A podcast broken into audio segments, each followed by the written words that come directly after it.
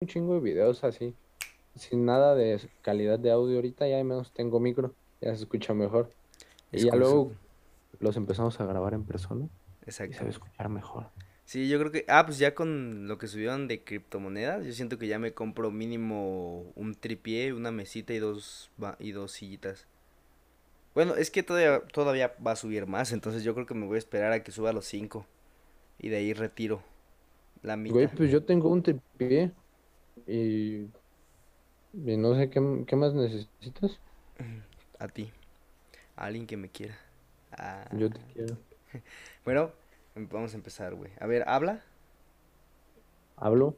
Ah, perfecto, güey. Estás en mero chingazo. Y empezamos. Hola, muy buenas noches, amigos. Bienvenidos a su podcast. Se me olvidó el nombre. A Esclavos de la Ignorancia. Hoy, hoy en este, en este capítulo le vamos a platicar un poco sobre lo que es la medicina y la guerra. ¿Por qué tocar ese tema? Directamente porque he estado, eh, bueno, he estado leyendo y escuchando el libro de Sapiens y otros documentales sobre el humano. Y fíjate qué curioso, güey. Este, la guerra ha sido, por decirlo, lo peor que le ha pasado a la humanidad, pero a la vez le ha traído lo mejor a la humanidad, güey. Es como esa frase que dice, si quieres paz, prepárate para la guerra.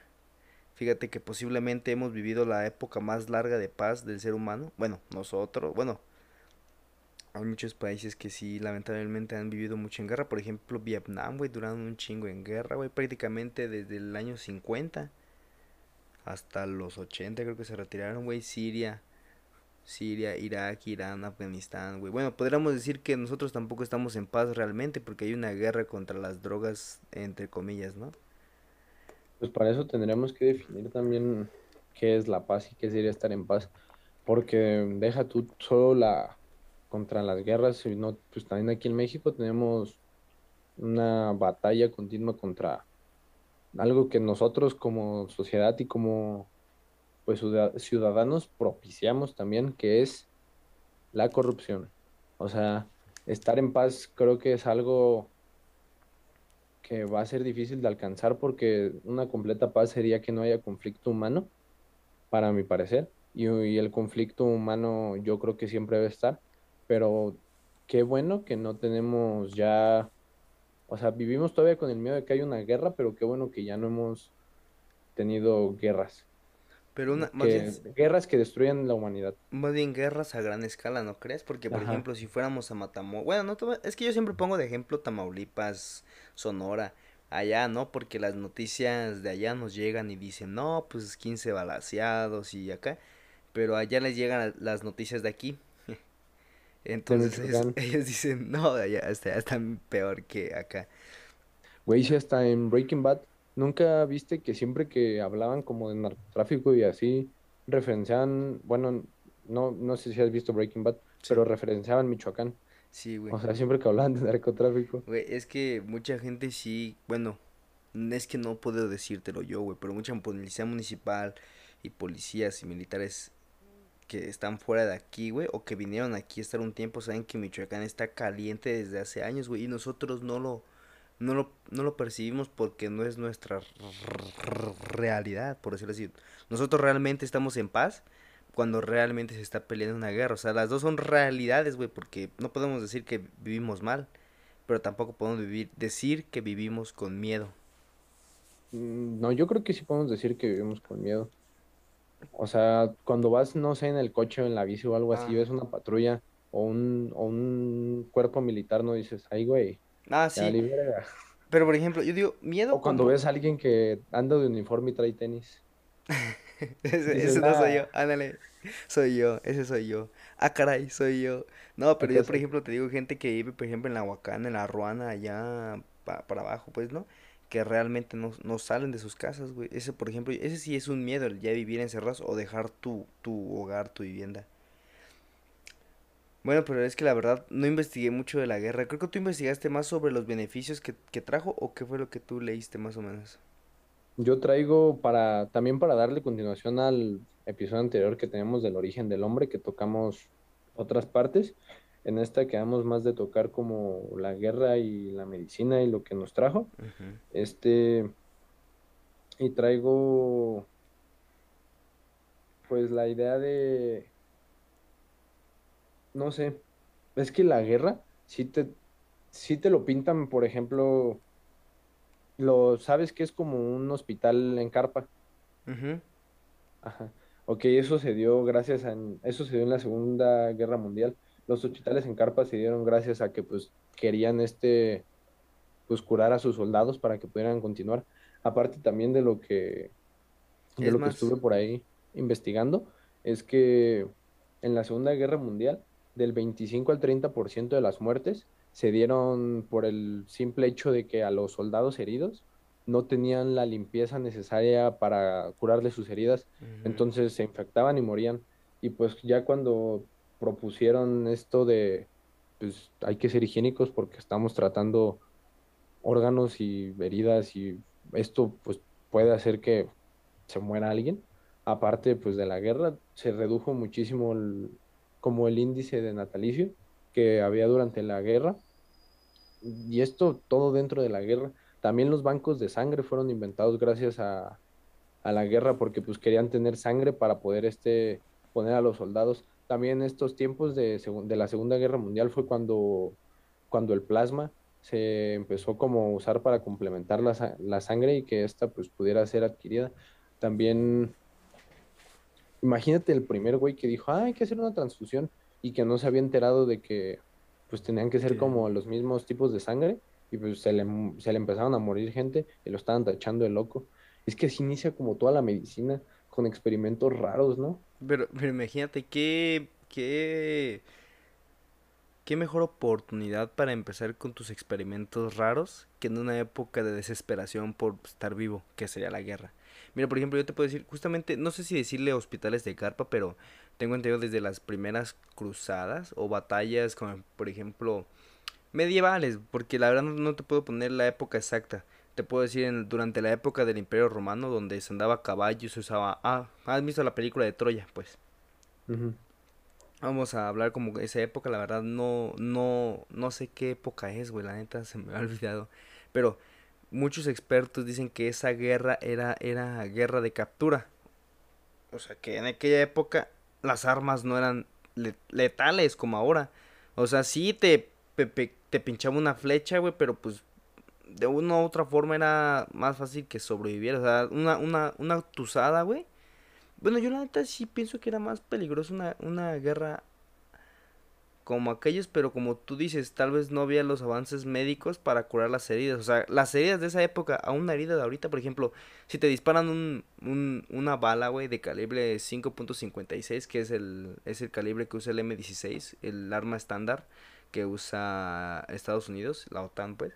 Haz de cuenta, siempre en las películas vemos que puf, te y sale por atrás, güey. No mames, ese es un disparo limpio. Ese es el mejor que te pueda pasar, güey. La bala entra, güey. Y como está muy denso aquí adentro, güey, la bala se, se, se parte, güey. O explota queda parada, güey. O sea, entra la bala y Entra la se bala y se queda así, güey. del... Y se empieza a ir, güey. Y se empieza a ir a tus cavidades, güey. Y Se una, güey. Imagínate varias. Entonces imagínate, antes pues te cayó una flecha, güey. Y mientras no sacaras la flecha, pues no te, no te desangrabas, ¿no? Ajá. Imagínate, igual te cortaban, güey, o como tú quisieras, pero pues haz de, haz de cuenta que usaban armaduras de cuero o de metal, de acero. Entonces igual era complicado que te llegaran a cortar en esta parte. Tal vez sí te llegaran a cortar en las extremidades o dañar en la pierna. Y yo me puse a pensar, ah, pues tienen razón, güey. Antes la guerra era como de, hay que avanzar, entrar al reino y capturar al rey. ¿Por qué? Porque antes era como de lealtad. O sea, es que él es mi rey, él es dueño de esta tierra y solamente lo seguimos a él. Y lo que tenías que hacer era capturabas a esta persona y le pedías que ahora ibas a ser parte de su reino y, y tus, y sus hombres iban a responder hacia él, pero cuando, si él respondía hacia ti, pues todo chido. Si no, pues lo mataban, güey. Pero lo malo es que todo el ejército pues se quedaba resentido de que, de que mataste a su líder, entonces el ejército ya no, no te respondía. Y pues en aquel entonces, la neta, sí éramos como que muy primitivos y todo eso se castigaba con la muerte, güey. Pues, o sea, las películas de Gladiador, de Imperio Romano, güey, hasta Game of Thrones, güey, todo ese tipo de series no están tan alejados de la realidad, realidad obviamente quitando dragones y cosas místicas. Pues también vikingos. Ay, Ah, hacían sacrificios bien cabrones esos Sí, güey, sí, sí, sí. Y, y por ejemplo, avanzando un poquito más de la guerra, güey. Eh, una guerra como la, la independencia de México, güey, fue una guerra, yo te podría decir que no tan letal, ¿no? Porque de una u otra forma los campesinos no iban armados con armas de fuego, iban armados con machetes, palos. Entonces así como que hubiera una, una gran destrucción a gran escala, pues no tanto. Y luego nos vamos a las guerras de secesión, güey, o a la independencia de Estados Unidos, donde se formaban en filas, güey, apuntaban, disparaban, pum. O sea, se me hacía, güey, neta, neta, te lo juro que veo ese tipo de guerras o de batallas y se me hacen tan absurdas. Porque, o sea, obviamente la guerra es absurda, pero imagínate, vas, pa- vas, vas en una fila, güey. Y enfrente está tu enemigo. Y se van a parar los dos de frente. Van a sacar el mosquete, güey. Uno va a disparar y ves cómo le pegan a tus compas, güey. Y tú, pues, hasta que tu comandante diga que disparas, disparas, güey. O sea, era... a mí se me hace absurdo. ¿No crees que eso haya sido para tratar de mantener como algo de honor de cómo se peleaban las guerras antes? Porque antes, pues, llegabas a, a la cabeza, a lo que, al gobernante, y si lo secuestrabas, lo matabas o cualquier, o pues, lo derrotabas en batalla, no importa que fuera ganando el otro, pues, el otro ejército, se detenía. Este, pero pues no sé, se me ocurre, es toda una hipótesis, que gracias a, a esa, a esa parte de como de que se buscaba el honor, pues es que eso que esperan a, pues para disparar a que se lo indiquen, es algo que se me ocurre. Y, o sea, Aparte como de estrategia, ¿no? Pues para que no se le acaben también yo... las balas y esas cosas. Es que sí, güey, porque en esa época era muy, muy tardado recargar. Pero es que, mira, yo me... me- Si nos remontamos a la primera guerra masiva de la época de Sapiens, yo, yo quiero yo quiero creer, es la guerra más grande que se tiene datos, es de 4.000 hombres pelea, peleando, vamos a decirlo, formados estratégicamente, usando un tipo de estrategia. En el documental que vi, no sé si era en el libro en el documental, dicen que el ser humano en las primeras batallas o las primeras guerras eran por medio de emboscadas. La emboscada era la parte de la guerra. Es la emboscada, tú pones el lugar y el enemigo pone la hora. En cuanto él llega es hasta aquí llega, hasta aquí caíste. Por eso son tan peligrosas las emboscadas, güey, porque yo, yo me voy a poner en un lugar. Es más, vamos a suponer que, pues como tu casa, ¿no? Eh, la casa de enfrente, la casa de la izquierda, la casa de atrás y luego por abajo y luego voy a meter soldados en, en, el, en el jardín, pues donde está la, la fuente y luego en la calle atrás. Solamente hay que esperar que esas personas vengan por donde pasa la combi, supongamos. Y en cuanto lleguen, ¡pum! Y si se, y, y se intentan ir para atrás, salen los de la casa de atrás. Y si se van por los lados, vienen los de la fuente y ya. Es muy difícil tal vez sobrevivir a una emboscada, güey. Y así Sí, empezaba el pues ser eso lo humano. hemos visto en varias películas y series como el Narnia.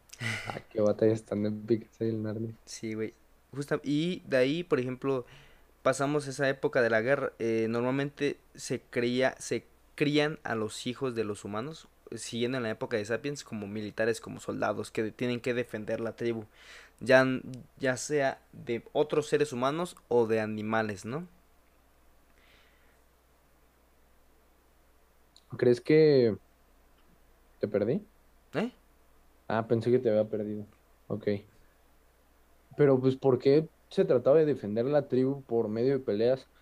¿Crees que de Ah, verdad haya habido tanto problema con... O sea, sé que el lenguaje ha sido un limitante en todo esto porque pues no, no se trataba de llegar a un lenguaje, una comunicación y que así como sonidos o palabras o gestos culturales de, de alguna región para otra región podrían ser una ofensa, pero pues hablar eh, de verdad era tan difícil, o sea, sigue siendo difícil. Cuando tienes una, una pelea, siempre pues no puedes controlar como tus impulsos y terminas a veces lastimando verbalmente, pero ya hay guerras verbales y las moderamos y les pusimos debates.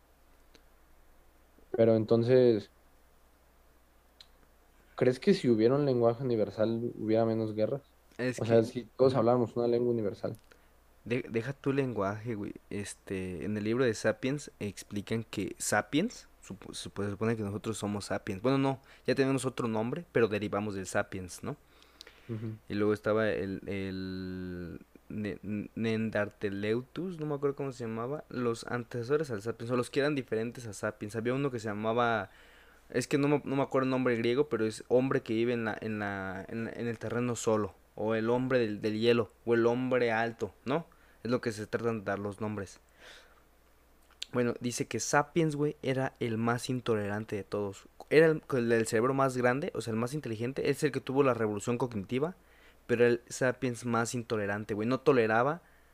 Mira, por ejemplo, con el Homo erectus, pero creo que ese ya no les tocó. Bueno, supongamos el que un, una especie diferente a Sapiens, güey. Se me olvidó ahorita el nombre. Era muy parecido a Sapiens, güey, entonces no lo podía dejar pasar. Pero también era tan diferente que no lo podía dejar vivo. Lo que, lo que se cree es que Sapiens asesinó a todas, a todas las otras razas de seres humanos. Porque no toleraba un ser diferente a él. Y después viene el comercio. Yo tengo pieles, tú tienes carne. ¿Ok? Entonces yo quiero, yo que tengo la carne, estoy buscando herramientas, pero tú solo tienes pieles. Pero yo quiero tu carne. Entonces si tú no me das la carne, cuando vea dónde vives, voy, te mato y te, y te robo la carne. Porque, porque así es el humano. O sea, yo lo necesito, pero no tengo herramientas. Entonces no puedo comerciar contigo. Así que, ¿qué, ¿cómo es la forma para yo obtener lo que tú tienes? Pues matándote. Entonces era lo que pasaba. A menos de que hubiera un acuerdo como, por ejemplo, yo sí tengo herramientas y tú tienes carne, va. Pero esta herramienta cuesta la mejor parte del animal cazado. Y tú dices, mmm, va pues. Entonces se lo daban. Y había un punto en donde tú vendías todas tus herramientas o todas tus armas. Y llegaban y te quitaban lo que tú les habías vendido. Por eso dicen que el comercio se, tiene que basar en la confianza, güey. O sea, la moneda y todo lo que existe se basa en la confianza de, te voy a dar esto, pero voy a confiar en que no uses esas herramientas conmigo. Y así se basó, tal cual, el, comercio en confianza, güey. Ahorita confiamos en que un papel tiene valor, güey. En el momento que le perdamos confianza va a valer. O sea, si lo ponemos en ese ejemplo tan primitivo, toda la gente que donde es, es legal comprar armas, podrían ir a una tienda, comprar un arma, ya que paguen, matar y volverse a llevar su dinero. Mm, porque si el comercio está basado en una relación de... De confianza. Sí, sí, sí. Y pues mira, después de las, mira, las guerras, pues tocando la Segunda Guerra Mundial, para ya entrar directamente a la medicina, pues desde la Primera Guerra Mundial, pues ya, ya hubo algunos, algunas revoluciones en cuestión de medicina, güey. Como tú dices, la higiene, ¿no? Las vendas, el, el saber qué tipo de, de venas, por decirlo así, arterias son importantes en el cuerpo humano. ¿Qué partes del cuerpo humano son las esenciales para proteger en una guerra? Porque hay, hay, partes que, pues, pues por ejemplo, me, me, me dispararon aquí, güey, pues torniquete, güey, evitamos que, que haya un mayor flujo de sangre hacia el brazo para que no haya pérdida, por decirlo así. Pero mientras mantengamos los órganos aquí y intactos, todo bien. La cabeza, güey. Los alemanes eran... La garganta. Güey, los alemanes eran unos putos genios, güey. Sus cascos son los mismos que se usan en la época. O sea, ellos pensaron en tapar la nuca, las orejas, güey, y así. Y le das de cuenta que la de los ingleses, su casco era como un plato, güey. Nada más. Y el de los americanos igual era un casco sin, sin protección en esta parte. El casco alemán, güey. Bueno, la tecnología alemana para la guerra, güey, era como que la mejor, güey. Empezaron a usar el radio para la guerra, güey. Ellos creo que em, empezaron a usar el radar o empezaron a evadir el radar. Ah, sí, güey. Ellos, ellos encontraron la forma o, descubrieron el radar, no me acuerdo, porque ellos fueron los que empezaron a bombardear de noche, güey. Tenían una máquina, güey, que encriptaba sus mensajes para que nadie pudiera descifrarlos, que es el código Enigma. O sea, los alemanes, eh, quieras o no, güey, eran unas pistolas para la guerra. Es más, los alemanes podríamos decirlo, güey, que son los descendientes de los vikingos o de los, sí, vikingos o bárbaros son de los, por decirlo así, de las tribus o civilizaciones más letales de la humanidad. Sí, pues sí, porque cuando era la época vikinga, pues ellos, los vikingos, iban y atacaban imperios completos. Ya después las siguientes civilizaciones atacaban por ciudades y así iban haciendo una conquista del imperio. No iban directamente al imperio y le daban en la madre a todos. Eran como más estrategas y por partes, que era fuerza bruta y Y pues hasta la cocina, carnal. hasta Es que tengo entendido que los bárbaros, güey, hay un ejército. ¿Has escuchado hablar del ejército de los uno? De los uno eran asiáticos. ¿Has visto la película de Mulan? ¿Dónde está? ¿Dónde está Tila? Ándale, los uno, güey, tengo entendido que los bárbaros casi se los chingan, güey. Así de cabrones eran, güey. O sea, los bárbaros son los vikingos. Pero es que hay diferencia. Por ejemplo, vikingos son de la parte norte de. Por ejemplo, es que antes las islas nórdicas creo que era lo que ahora es Inglaterra. Es, es bien confuso ese pedo, ¿no? Los vikingos son de esta parte de acá del norte. Son los nórdicos ingleses de tal. Y los bárbaros son los que ahora son de Alemania, pero parte de. O sea, es un revoltijo. Entonces, para generalizar, yo les digo bárbaros, pero en bárbaros y vikingos podríamos decir que son los mismos. ¿O no? La ¿Qué? neta no sé. Sé que los vikingos son de, del norte, de la, de las Europas, pero de los bárbaros no, no tengo como esa parte. De la, Pero sé que los dos hacían un desmadre. de la medicina, ¿qué más investigaste, güey, para ver, para ver de qué más hablar? Porque yo solo sé de guerra. Quiero contarte la historia de cómo llegó la acupuntura al... Ah, Pues hablar de la peste negra, güey, o hablar de cómo los griegos fueron los padres de la medicina, güey. A ver, antes de que... ¿Eh? los griegos y los... Este, y los persas tuvieron unas guerras de medicina muy cabronas porque se peleaban por ver de quién era ese descubrimiento. Güey, Y eso fue por la época de la película, donde está basada la película de 300. Ay, nunca la he visto, me la han recomendado un chingo, güey. Yo tampoco lo he visto, pero sé que por esa época hubo guerras de médicas, le llaman, o la guerra greco-persa. Y en ese momento, pues, ellos estaban como peleando por pues, ver quién promovía los avances. Y pues, como lo vemos en la historia, pues, los promovió los griegos. Y los griegos. Oye, pero tu historia no me va, va a decir algo sobre la... ¿Por qué hay una serpiente en el logo? No. ¿No? Ah, entonces déjate cuenta esa y ya tú sigues con la historia. Se supone que si ves que el, el logo o la imagen de medicina es como una serpiente que cruza, no me acuerdo qué, qué madre, ¿sí la has visto? Sí, como en un báculo. Ajá. Mi hermano estudia medicina y, y no sé si creerlo o si es real, pero dice que la serpiente es que antes, se- así como tú dijiste justamente, por eso me acordé, es que antes la medicina era muy secreta, era solamente de los grandes sabios, de los grandes maestres. Entonces dice que antes metían las recetas y todo lo de enfermedades en una caja, güey, ah, con una serpiente adentro, güey. Para que cuando quisieras robarte lo que, pues los secretos o la información, güey, abrieras y pum, una serpiente. Pero, pues yo supongo que sí, güey. Ahora, cuént- cuéntame tu historia, güey. Estoy emocionado por escucharla. Te voy a contar la historia de una parte de la pseudomedicina, que es la acupuntura, de cómo es que llegó a, pues aquí al occidente, porque pues es medicina oriental. Sí. Haz de cuenta que pues había un hombre que pues la neta era adinerado y era importante y estaba en un viaje buscando la cura para pues para su enfermedad. Su enfermedad era la apendicitis, pero ya era por una época creo que de los Ay, la neta no sé cuándo, pero ya pues se sabía cómo curar la apendicitis, O pero sea, pues todavía era sí, siglo. Después, o antes o después de Cristo. Yo creo que con eso ah, nos después de vamos. Cristo. Después de Cristo. O sea, vamos a poner ya. 1800. Sí, Ah, va, va. sí, ya se, ya se sabía curar la apendicitis. Ah, ok. Sí, ya, ya había anestesia, como 1920 tal vez. La neta no lo anoté, pero lo investigué. Entonces, este, cuando estaba yendo en el viaje, pues le, le- él sufrió como un ataque en ese momento de, pues de que se andaba muriendo por su apendicitis y les dijo que al chile pues no lo fueran a curar con la medicina tradicional, la medicina oriental y todo lo que, que la medicina moderna, que no fueran a usar pues cirugía, que pues él estaba buscando curarse con acupuntura y que él se iba a curar con acupuntura. Fue en Y pues se- 1554. ¿En qué? 1554, cuando ya se descubrió que era apendicitis y todo eso. Como ponen esas fechas. O sea, sí, hace un chingo, güey. Sí, güey, pues, 1500. Es un chingo, güey. Bueno, entonces el caso es que este, que este vato, pues ya les hizo prometer como a la gente que estaba ahí que pues no iban a, a tratarlo por la medicina moderna.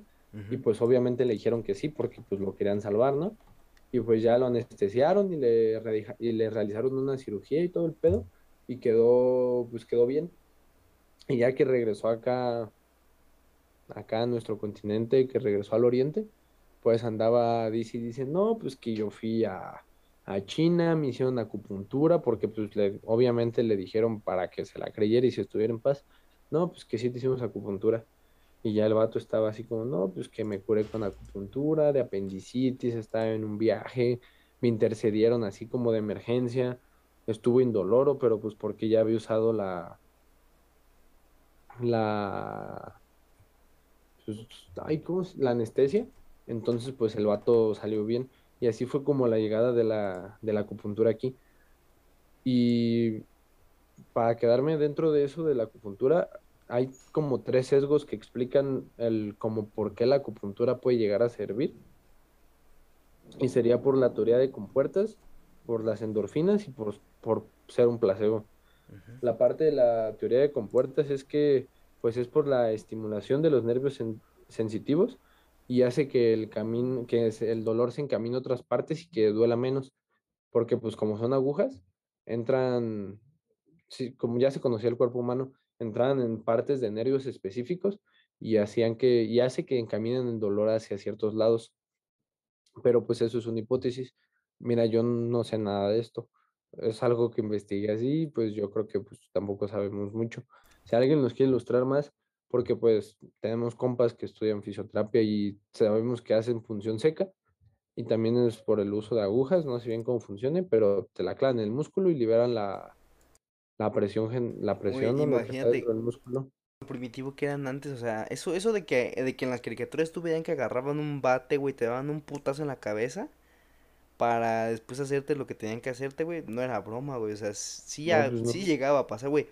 Y tú cuando veas en, bueno, yo que ves películas o series o documentales donde el vato agarra la botella de vino, güey, se la empina macizo y dicen, órale, pues, dale, güey. O sea, neta, embriagaban a las personas para, para empezar con, con el proceso. Güey, pues así fue la... Así salió la maniobra de, de Heimlich, la que es para no, que alguien no se ahogue. Era un vato doctor que pues este, este señor quería como hacer una aportación grande a la medicina y estaba busque y busque como con qué darle. Y un día pues se le ocurrió que para poder pues, destapar aquí, abrir la tráquea y que pudiera salir lo que te estaba obstruyendo, este pues era de esta manera, como hacer presión en el, en el estómago, luego en el esófago, luego encontró la técnica, pero para poder hacer el estudio, agarró uno, unos corgis, los perritos, y los, y los, y los, ¿cómo se llama? Así como tú dices, los embriagaba. Les daba ron o whisky a los perritos, no me acuerdo, y con ellos empezó a practicar con un tubo. Y cuando vio que el tubo podía salir, porque pues era un tubo porque eso pues sí lo podía sacar de su boca. Cuando vio que el tubo podía salir, lo empezó a intentar con carne. Les empezó, los empezó como a ahogar con carne y ya los empezó a, sacar y así nació la maniobra de Hemlich. Güey, y esto ya fue en los 1920, 30. O sea, el vato, ese señor acaba de morir en 2016. O sea, no es algo, eso ya es muy de nuestra época. Piensa que en los 30 todavía no sabían cómo, cómo curar una, cómo salvar a alguien de asfixia y que hasta la Cruz Roja promovía que la manera correcta de salvar a alguien de una asfixia era con palmaditas en la espalda, que para que se le, que para que pudiera pues volver a respirar. O sea, está. Está cabrón, güey. Güey, el apendicitis se descubre en el año 1500, bueno, 1555, güey. 25 años atrás, güey. Leonardo da Vinci había pintado la Mona Lisa, güey. El Imperio Azteca había caído, güey. Y ahorita estoy buscando cuándo se encontró la cura, pero no estoy seguro. Aquí sale que en 1843, güey. Dice, el apéndice fue descrito... Es más, dice que el apéndice fue descrito por... de fue el apéndice fue descrito por Berengario da Carpi, güey. En el año 1521 se observó claramente en las descripciones de anatomía de Leonardo da Vinci, güey. Estaría bueno que luego leyéramos bien ese texto, güey, para sacar la info, porque imagínate si apenas se, bueno, creo que más apenas se descubrió que el apéndice existía en 1555. Luego, para saber cuándo se descubrió el apendicitis, güey, y luego dónde, cuándo se curó la, inventó la cura. Pues es que vea, antes todo lo atribuían a que era pues cosa de los dioses o de una mala fortuna porque habían obrado mal. Era como tu papá está enfermo porque tu hijo este Es gay. robó, porque tu hijo es gay, ajá. O sea, se enfermaba como un- el señor de la casa o la mamá, la señora de la casa, y, es, y le decían, no, pues llamaban al, al doctor del momento, el doctor del momento era sacerdote, era el banquero, era el doctor y era el presidente del pueblo, y les decía, no, pues que esta enfermedad es porque su hijo peca de adulterio con otros hombres. Sí, Y el hijo así como de, no mames, Jesús, Ah, perdón. ah, hay algo que, que me caga, güey, que, Y luego que, trataban de curar al hijo. ah, que, que no puedo tolerar, como por ejemplo, ah, no me había dado cuenta que traía una playera como de troyano, Mm, es espartano, creo. Espartanos. Eh, pues es que la religión en aquella época era, no, es que Dios castiga, Dios no sé qué, y prohibían la transcripción de la Biblia a otro idioma porque eso se consideraba blasfemia, güey, de lo peor, o sea, querían que la gente viviera, güey, es que yo sí tengo una pelea muy grande con la religión, pero tal vez de esa época, esperemos si ahorita ya no. Sí, güey, prohibían un chingo de cosas y con eso mantenían a la gente con miedo para que hicieran caso, güey, neta. Siento que la iglesia de aquel, de aquel entonces estaban las peores perversiones in- inmundas que te puedas imaginar, violaciones de niños, güey, comían, tal vez comían humanos, güey, o sea, como pueden hacer lo que quieran, güey. Yo creo que la iglesia de aquel entonces, güey, estaba llena de perversiones a lo cabrón, güey. Güey, pues fíjate, cuando se instauró bien como la, la iglesia católica cristiana, por ahí de la Edad Media, es en el, pues es el punto como muerto de la historia, es donde menos avances se han tenido. Es de donde también menos pensadores han salido porque la gente vivía reprimida y con miedo.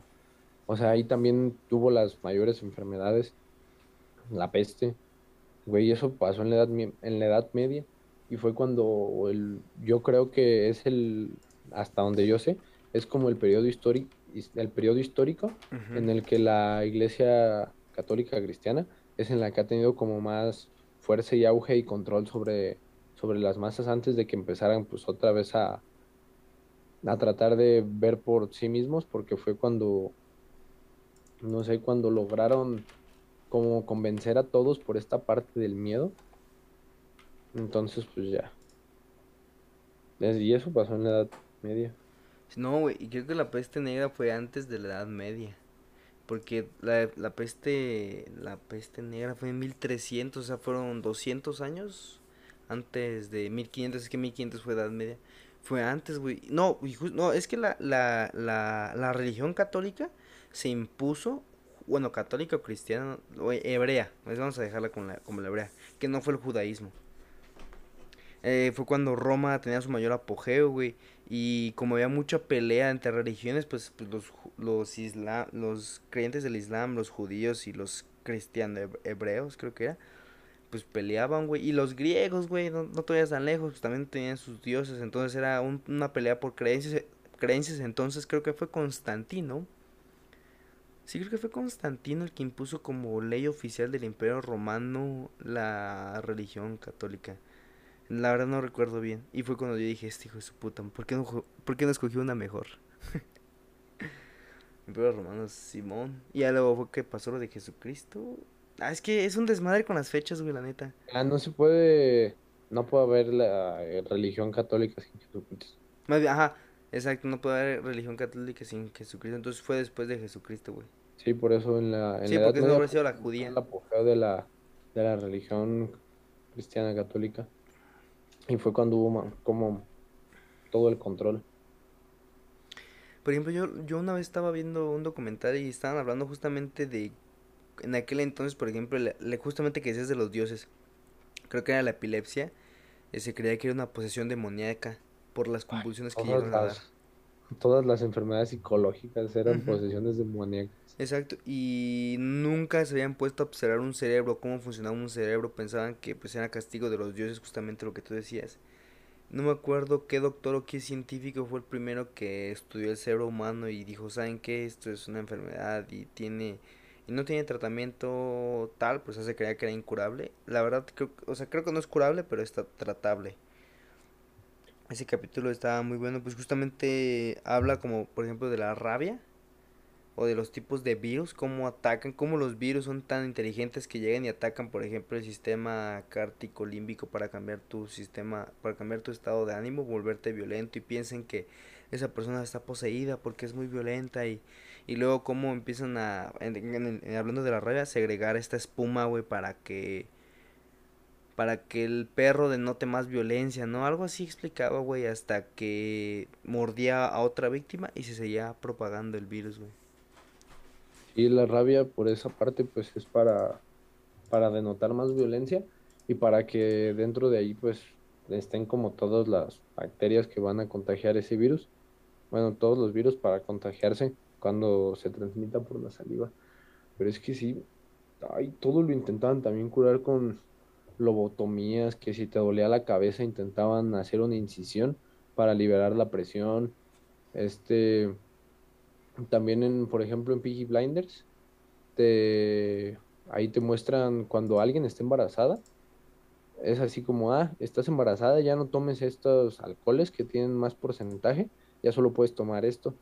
Era así como, ah, si ya estás tomando este whisky, porque ahí toman mucho whisky. Esas le dicen en un, en un capítulo, una chava está embarazada y le dice, oh, ya no, ya no deberías estar tomando whisky, se lo quitan y le dan una cerveza y le dice, ya deje de fumar, porque pues era total desconocimiento y... Güey, justamente hace poquito leí algo que se llama alcoholismo fetal. Haz de cuenta que el alcoholismo fetal puede causarle problemas al niño, puede causarle alguna deformación, problemas de aprendizaje, güey, este, problemas pues al niño en su futuro.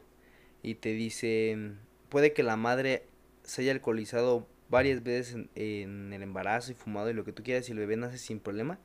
Pero al igual que eso hay una madre que tal vez solo se tomó una cerveza porque no sabía que estaba embarazada y, y su hijo nació mal. Se llama alcoholismo fetal, güey. Justamente hace poquito lo encontré y es como de, es preferente que mejor no tomes ni una gota, güey. Porque no, no es la cantidad, no es nada, güey es simplemente, vamos a decirlo, suerte o no. Es como el cigarro. Dicen que si tú fumas, güey, no es, no, o sea, sí te da cáncer, güey, porque estás fumando un chingo, pero dicen que puede que fumes solo un cigarro, güey. Y ese cigarro es el que te cause el cáncer de pulmón. Porque solamente necesitas que conecten con las células cancerígenas y se sigan segregando. Y hay gente que, por ejemplo, fuma toda su vida y no muere de cáncer pulmonar. O sea, puede que mueran por otras cosas, obviamente pero con un cigarro puedes obtener el cáncer de pulmón. O sea, obviamente no sé si esté correcta esa información, pero pues para qué jugarle, ¿no?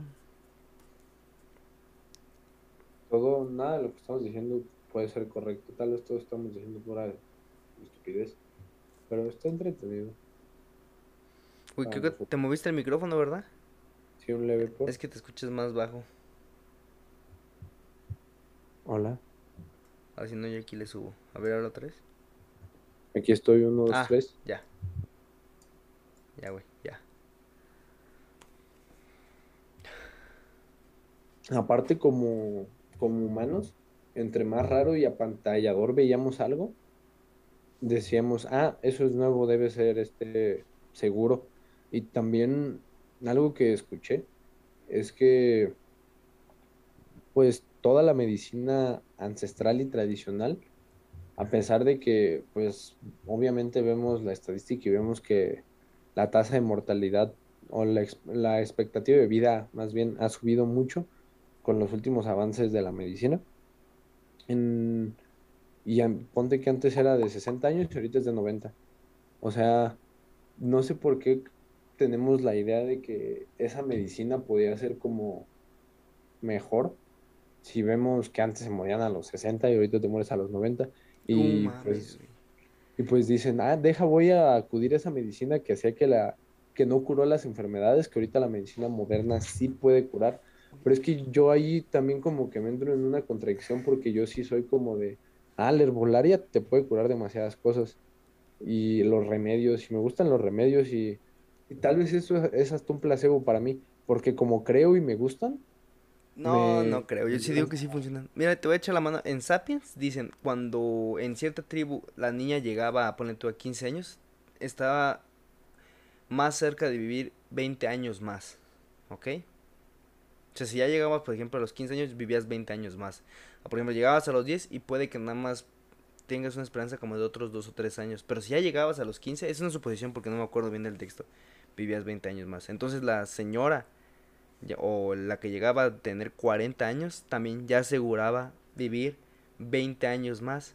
Porque de una u otra forma ya habían generado defensas para aquellas enfermedades por las que se morían. Por ejemplo, el niño que nacía tenía que llegar a fuerzas a los 10 años o 6, por decirte algo, para ya decir, ah, va a seguir vivo, porque no llegaban ni a esa edad, güey.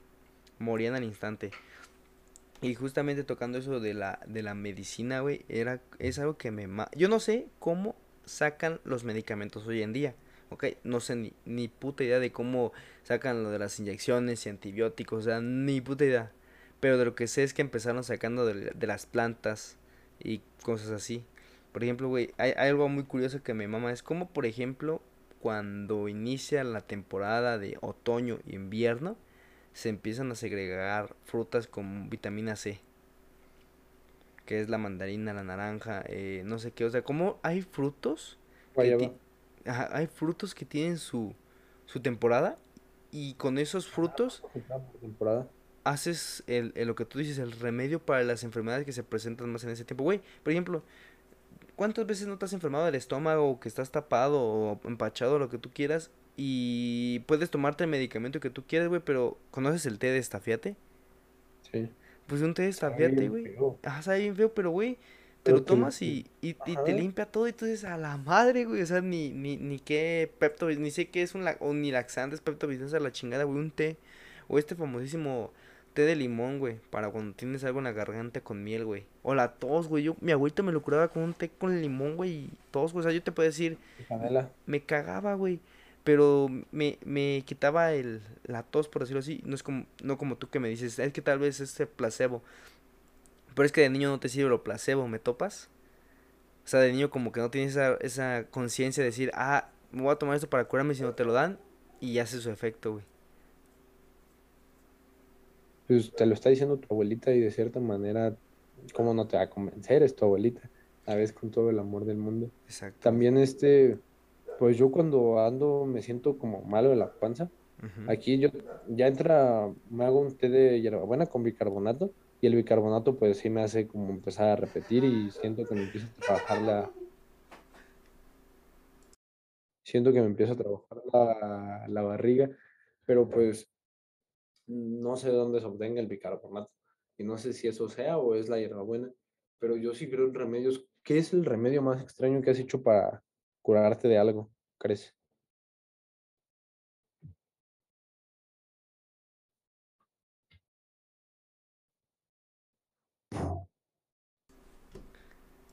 Ah, ¿Cuál es el remedio más extraño, güey? El remedio más extraño que me he chingado. Eh, hay, bueno, es que no es remedio como tomado, sino mi mamá cuando yo estaba chiquito y me enfermaba de la gripe o me daba calentura. Ah, pues cuando estás enfermo de calentura, así que te hacen tu baño con alcohol. Y el otro, güey. Ah, para bajar de la temperatura, tu, tus mamás no te bañaban sin alcohol, alcohol, alcohol etilito, el eh, etílico. Ya ves que cuando, ya ves que cuando te bañas, cuando te pones alcohol en el cuerpo, luego sientes muy fresco pues era como que para ayudar a bajar la temperatura, creo, o sea, la verdad no me acuerdo, o te bañaban con agua fría, pues, ¿no? Mi mamá cuando, por ejemplo, estábamos enfermos de la gripe, eh, con una pomada, que no sé de qué, haya, de qué haya sido o de qué sea, te la ponía en el pecho, así como tipo Big Vaporru, pero era como casera, te la ponía en el pecho, en la espalda, güey. Ajá, y, y con unos trapos los planchaba, así que quedaran calientes Poniendo en la espalda, uno en el pecho, uno en las pies, güey. Y hacía dos, tres veces y luego te ponía otro y te decía dormir, güey. No mames, el día, el día siguiente amanecía como si nada, güey. O sea, no sé qué pedo, pero ya amanecía bien. Y ahorita que, que comentas de eso, también a mí, a mí no me la hacían con... Sí me untaban también así, con una pomada de eucalipto, Big Vaporub o de ese estilo, de esas que son frescas y una vez vi al doctor Vic, al vato de YouTube, no sé si lo has visto. Ese güey me cae mal, pero sí, sí lo conozco. Bueno, ese vato que dijo que pues al chile el Big Vaporub solo estaba fresco y pues te ayuda a destapar la nariz. Yo así como, no mames, me he curado muchas veces con eso. Por eso te digo que quién sabe dónde cae el placebo. Y a mí también cuando andaba como malo de la garganta o así, me tocó que a mí mi mamá, su, su, mi abuelito, su papá, el remedio que hacía era pues agarrar plátano macho y dorarlo y las cáscaras como hervirlas y ya que estuvieran calientitas ponérnoslas en las plantas de los pies, vendarnos, ponernos este los calcetines y acostarnos el día siguiente amanecíamos bien de la garganta, también así. Es que también tiene sus efectos como de, no, pues este, eh, hay una, un equilibrio térmico y la bacteria posiblemente no, no resiste, pues. Pero es que sí, es lo que yo a veces pero no... todos son hipótesis, pero funcionan. Es que yo lo que no, es lo que posiblemente no tolero de los, de los médicos, es como de, ah, este, de los, de los remedios caseros o de los homeópatas como que de algunas de cierta forma sí los subestiman o sea como que ellos como que ya como ya saben cómo funciona el cuerpo humano de una u otra forma sí dicen, ah, son pendejadas, esto pasa por esto y por esto y por lo otro, y solamente se cura con tal medicamento de inyección, o sea, sí. Y lo hacen con justa razón, o sea, ¿cuántos años necesitan haber estudiado para poder decir eso? Exacto, pero sí, lo que yo, yo lo que yo digo si la civilización humana vivió tanto tiempo con remedios caseros y llegamos, entonces es como de pues por ejemplo lo que dicen de que la cura del cáncer o del SIDA o de muchas cosas como que existen ciertas frutas, o sea, eso sí como que se me hace muy pero muy descabellado, pero ya cuando entras a esta idea es que no puedo decirle como teoría conspiranoica, sino es una teoría pues válida o, o, o es como un pensamiento crítico de hay estudios o bueno hay papeles donde Pfizer o PNG, no me acuerdo cuáles son de la salud, la creo que son las dos, este, contratan asesores, mmm, ¿cómo se les llama a los que hacen para que tengas más ganancias? Financieros. Asesores financieros que dicen, este, ¿es rentable venderle curas a nuestros pacientes o solamente tratamientos? Y entonces ahí en los papeles te dicen que Pfizer o PNG, no me acuerdo cuál de esas empresas farmacéuticas gigantes, prefieren venderle tratamientos a las personas con cáncer que la cura porque así por lo menos tienes asegurada cierta cantidad de dinero. Es el problema de capitalizar la salud. Debería de haber como cosas que no se capitalizaran. Y sé que hay como pues consejos de mundiales de la salud, así como, como aplica la ONU para pues, los derechos humanos. Por ejemplo, justamente eso, güey. Es que tal vez ni siquiera es problema. O sea, ¿qué tal? Podríamos decir, no, pues que haya más leyes, pero sabemos que el, el capitalismo supera el Estado lo supera por muchísimo. Mira, eh, una... en Monterrey que está la esta cementera o aquí en bueno supongamos un, un, lugar donde haya muchas industrias y tú sabes que esas industrias despiden ciertos gases o ciertas cantidades de polvo que a las personas conforme pasa el tiempo les va a causar cáncer de pulmón por tanta inhalación de esas sustancias entonces tú como estado le vas a decir a esa empresa oye sabes qué ya no puedes trabajar todo el día solo vas a tener solo puedes trabajar 8 o 16 horas al día, vas a reducir pues todo. Entonces la empresa va a decir, ah, o sea, tú vas a ser culpable de que reduzca mis horas, así que voy a tener que despedir a mis empleados, reducir los salarios porque no voy a producir. La tasa de trabajo, va a aumentar la delincuencia porque ya no va a haber así. O sea, todo lo justifican. Y el Estado pues no está dispuesto. Entonces las reformas ya vimos que no. ¿Qué otra podría ser? Dejar de, de evitar que exista el, el almacenamiento, o sea, el, Sí, es como de... Es que es, por ejemplo, yo ahorita que he estado leyendo sobre que la moneda, creo que es el siguiente tema que vamos a tocar, y el comercio, este, se me hace muy absurdo la persona que tiene 150 mil millones de dólares y quiere 160 mil millones de dólares. ¿Para qué quieres más? ¿Topas? O sea, ¿qué, ¿qué, mejor vida te vas a dar con otros 100 millones de dólares?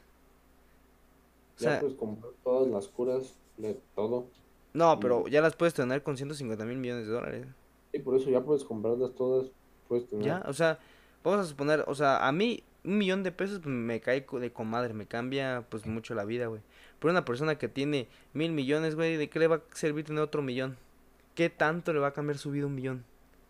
Pues fue lo que mucha gente tocó cuando cayeron las acciones de Facebook, ahora que se, que, pues, se cayeron los servidores ves que pues las acciones cayeron 5%, pues porque se fueron a la verga todas las aplicaciones que estaban pues, funcionando por Facebook.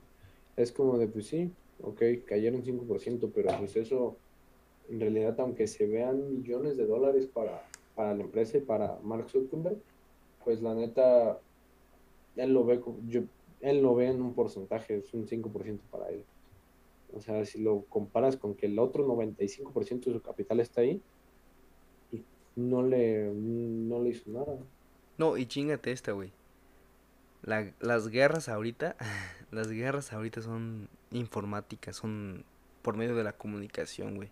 O sea, llegó un punto en el que ya no ocupas mandar soldados, este, eh, contratar ejércitos rebeldes para la desestabilización de un país. Solamente necesitas patrocinar una campaña por medio de una red social para desestabilizar un país, güey. Eso es lo más cabrón lo que puedes hacer con simple marketing ahorita. El internet es, es, consecuencia de la guerra, los automóviles son consecuencia de la guerra, güey. La, la revolución de la energía nuclear fue gracias a la guerra. Los, los buques de guerra, los buques pendejo, los portaaviones de guerra funcionan con energía nuclear, güey. La radio fue inventada gracias a la guerra, güey. La televisión, güey, los celulares, güey, el GPS, güey. Dime algo, güey, que que te haga la vida más fácil, güey, que no haya sido gracias a la guerra.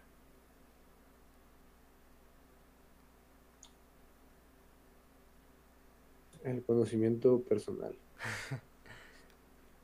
Exacto, pues puede ser.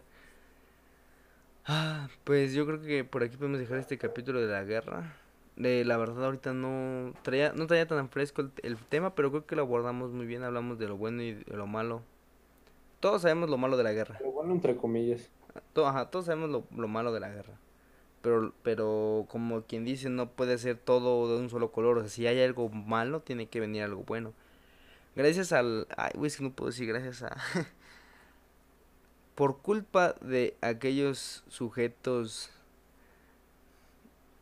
con un pensamiento antisemita. Ah, es que no sé si puedo decir nazis, güey, nos van a dar otro Shadowban. gracias a los nazis, gracias no, pendejo. Por culpa de los nazis, güey.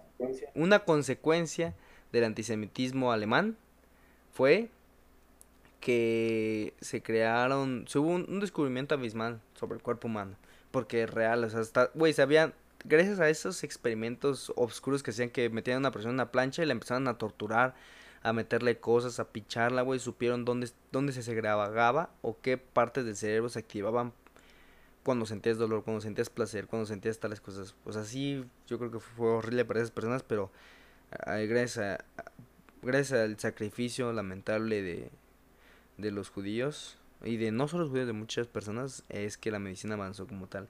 Y mira, se va a escuchar racista y bien ojete, pero qué bueno de una forma que el antisemitismo nazi creció como creció, güey.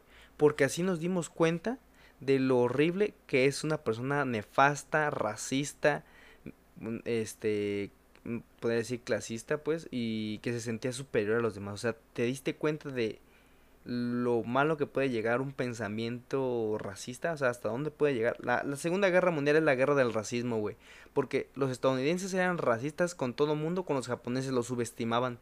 O sea, les, les daban asco a los japoneses. Y los japoneses pensaban que los eh, americanos eran pendejos, estúpidos, eh, de lo peor, güey. Los alemanes se sentían mucho mejor. No pensaron que, güey, los franceses eran para ellos sus perras, güey. Polonia fue tomada como sus perras. También subestimaban a los, a los rusos. Solo les decían los, los borrachos, güey, comunistas, güey. Y ve.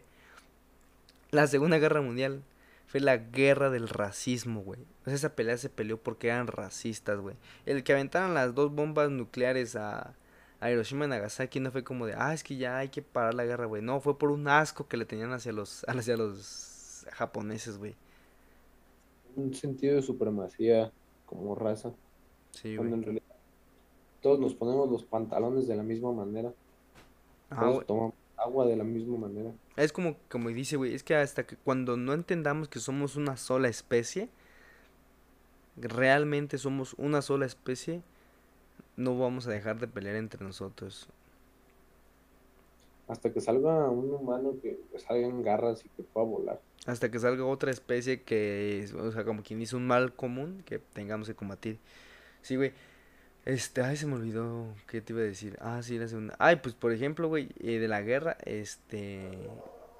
Estados Unidos siempre se ha pintado como el bueno, ¿no? De las historias. Como que ellos van y llegan y libertad y apoyan, güey. Pero si te fijas, son unos malos, güey. Güey, pues es que siempre el que gana, aunque no ganen, Es el que escribe la historia. es el que escribe la historia. Allá cuentan las cosas diferentes siempre de cómo pasan, o por lo menos así no lo, no lo cuentan.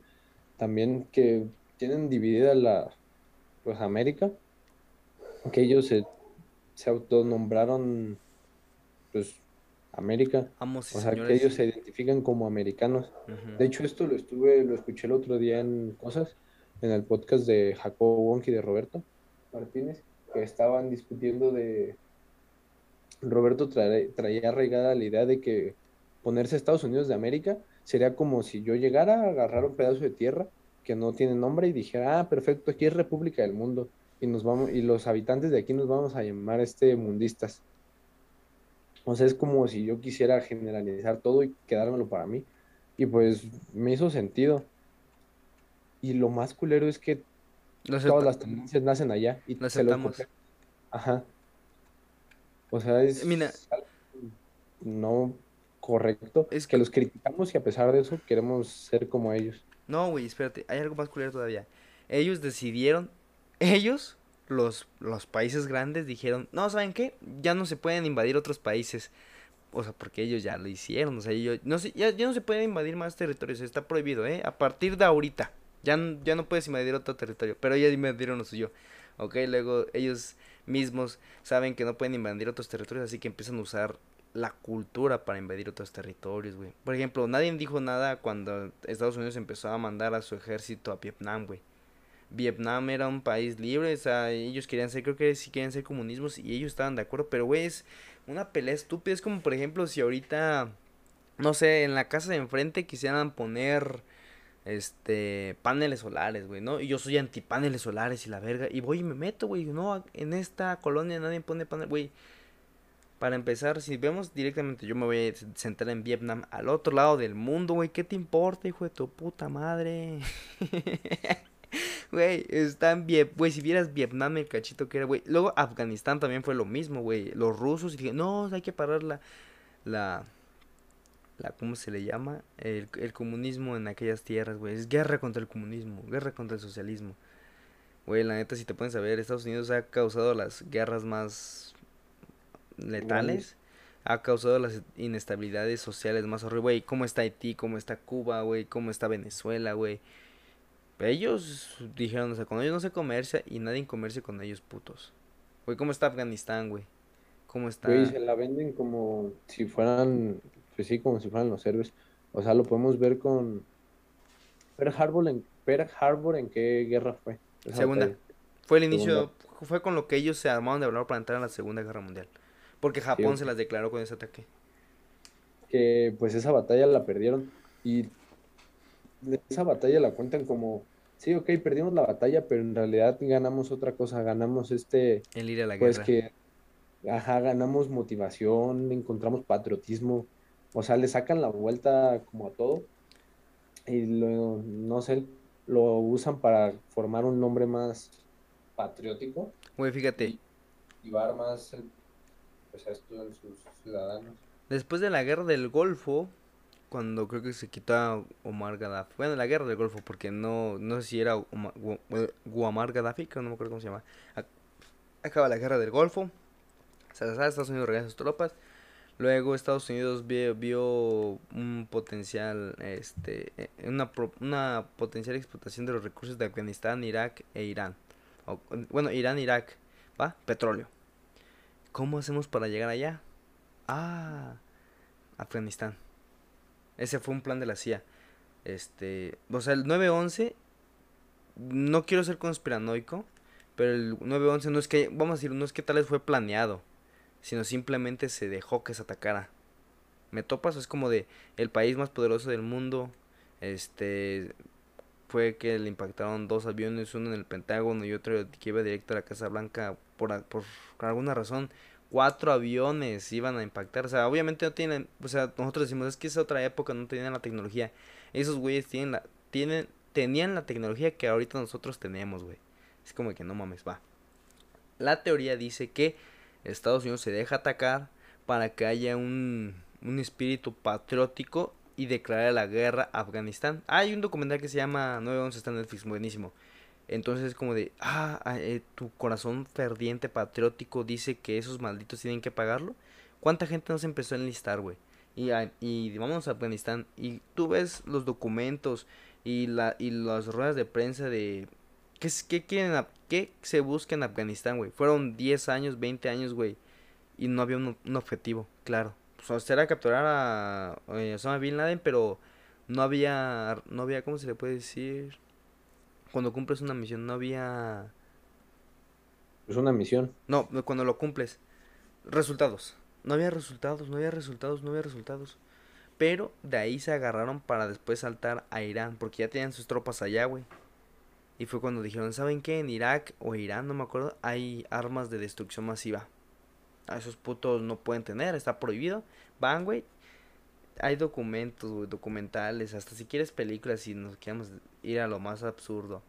Que te dicen, güey, iban a bodegas, iban a bases militares y no encontraron ni una sola bomba, güey.